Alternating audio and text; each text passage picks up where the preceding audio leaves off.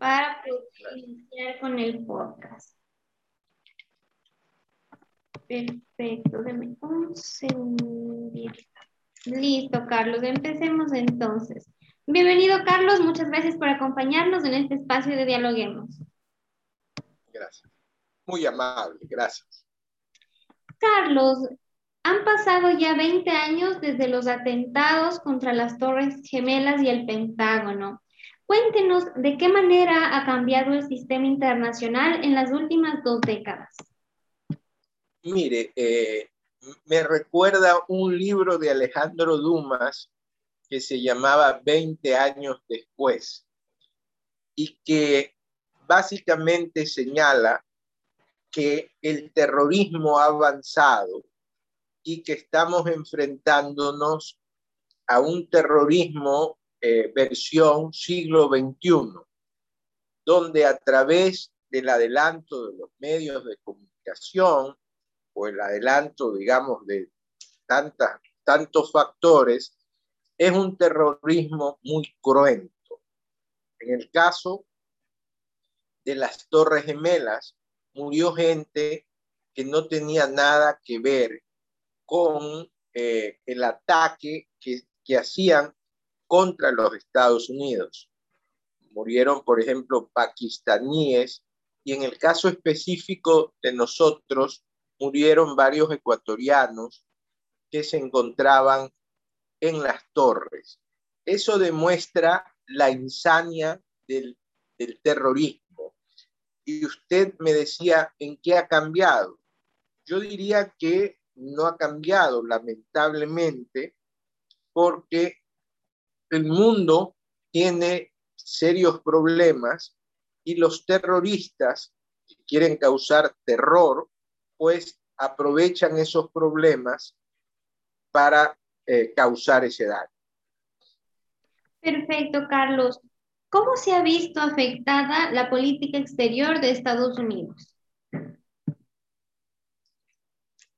la política exterior de Estados Unidos cambió a raíz de los atentados del 11 de septiembre por varias razones. En primer lugar, Estados Unidos reaccionó, pero al principio pensó que el enemigo era Irak y posteriormente se dio cuenta que había cometido un error y el enemigo era Afganistán. Eso le llevó a ingresar en Afganistán y a terminar con el líder de Al Qaeda. Pero eh, posteriormente se quedó mucho tiempo en Afganistán y ahora estamos viendo cómo ha sido la retirada de los Estados Unidos en ese país. Entonces, obviamente, la política internacional de los Estados Unidos cambió su enfoque porque reaccionó frente a eh, el ataque que se dio a las Torres Gemelas. Carlos, los atentados del 11 de septiembre aceleraron el impacto de alguna de las grandes transformaciones internacionales con el fin de la Guerra Fría. Y si es así, ¿cuáles fueron? Bueno, eh, la Guerra Fría ya había terminado, ¿verdad?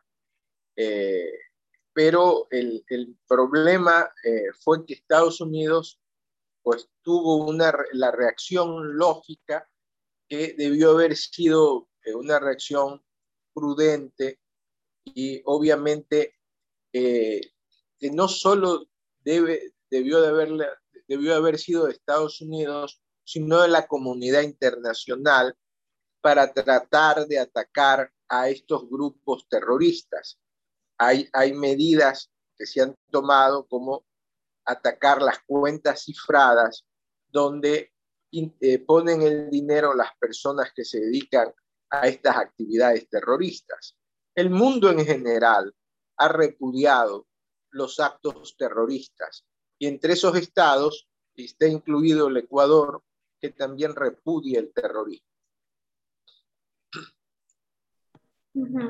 Carlos, ¿es probable que en los últimos años la tendencia de Estados Unidos a enfocarse más en sus intereses nacionales continúe sea quien sea el presidente o el partido en el poder?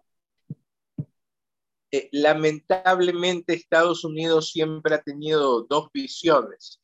Una visión de dedicarse exclusivamente a su país y la otra visión de ayudar al mundo.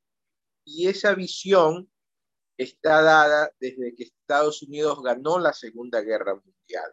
Sin embargo, Estados Unidos a veces se debate en solo dedicarse a ellos, olvidándose la gran influencia y la gran responsabilidad que tienen una vez que ganaron la Segunda Guerra Mundial. Eso ha llevado que en algunos casos Estados Unidos retrase un poco su importancia dentro del mundo, pero tengo entendido que obviamente ellos se dan cuenta de la gran responsabilidad que tienen con la comunidad internacional. Carlos, y base a todo eso, entonces, ¿cómo se puede garantizar la seguridad internacional si varias potencias están compitiendo entre sí? Bueno, básicamente la comunidad internacional debe de repudiar el terrorismo y tomar medidas en contra de ese terrorismo. Una de las medidas, le contaba, es acabar esas cuentas cifradas donde los terroristas ponen su dinero para poder hacer esos ataques. Pero obviamente, otra de las formas de acabar con el terrorismo es acabar con las injusticias internacionales, porque esas injusticias internacionales traen como consecuencia personas fanáticas y actos terroristas. Por lo tanto, el mundo en general, las Naciones Unidas y la comunidad internacional deben de evitar que aparezcan esas injusticias internacionales dentro del mundo. Carlos, ¿consideraría usted o se ha visto tal vez que el liderazgo de los Estados Unidos está empezando a tambalearse? Tal vez alguna potencia tiene la suficiente influencia política y económica para llegar a los demás. Bueno, el liderazgo de Estados Unidos se ha retrocedido porque acuérdese que una vez que la Unión Soviética cayó, Estados Unidos se quedó como la potencia más fuerte del mundo. Pero obviamente creo que en el gobierno del señor Trump retrocedimos, se retrocedió un poco. Eh, y hay otras potencias que quieren ese liderazgo. El ejemplo más claro es China. A su vez, la Unión Europea se ha hecho muy fuerte. Entonces, eh, Estados Unidos tiene que mantener ese liderazgo. Tengo entendido que eso trata de hacer eh, actualmente el gobierno americano. Perfecto, Carlos. Y ya para finalizar con esta entrevista, cuéntenos un poco más desde su experiencia. ¿Cómo vivió usted este, este suceso hace 20 años atrás? ¿Cómo lo vivió eh, desde el lugar que usted ocupaba, que sabemos que era representante también em, del Ecuador en ese momento?